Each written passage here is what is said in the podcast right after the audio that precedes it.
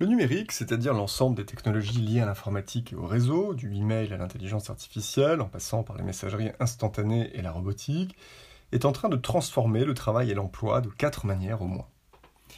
Premier effet du numérique, il brouille les frontières, aussi bien spatiales que temporelles, entre le travail et le hors-travail. Les technologies numériques de communication donnent en effet la possibilité de télétravailler, c'est-à-dire de travailler chez soi, à distance de l'entreprise. Cette possibilité offre plusieurs avantages aux travailleurs.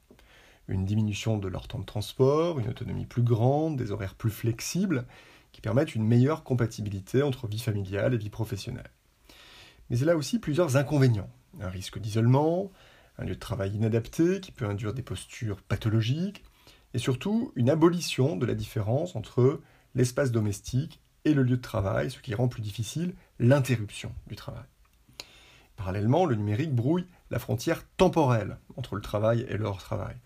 Les technologies de l'information et de la communication, utilisées aussi bien à des fins privées qu'à des fins professionnelles, provoquent en effet l'irruption de sollicitations professionnelles en dehors du temps de travail. La frontière entre le temps de travail et le temps de loisir devient donc poreuse, ce qui crée un risque pour le travailleur de disponibilité professionnelle permanente.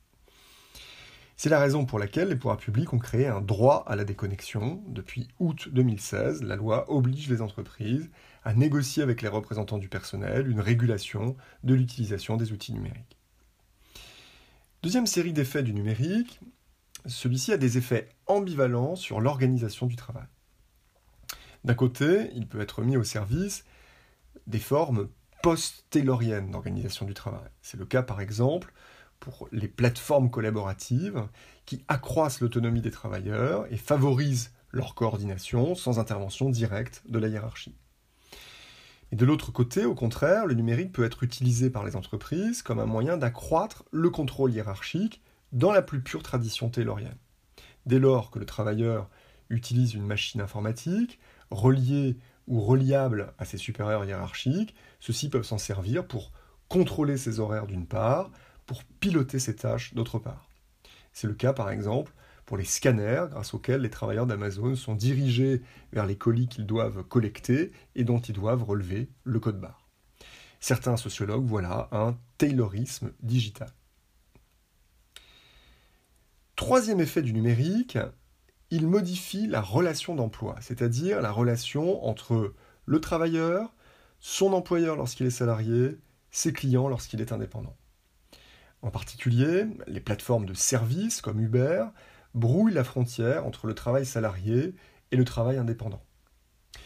Juridiquement, le travail salarié se définit par deux caractéristiques. Un lien de subordination d'un côté, atténué et compensé de l'autre par des droits et des protections. Des congés payés, une protection sociale, etc.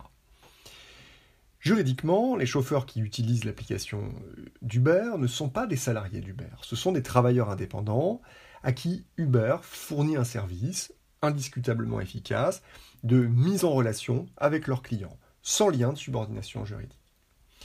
Pourtant, ces chauffeurs sont de fait dans une relation de forte dépendance envers Uber.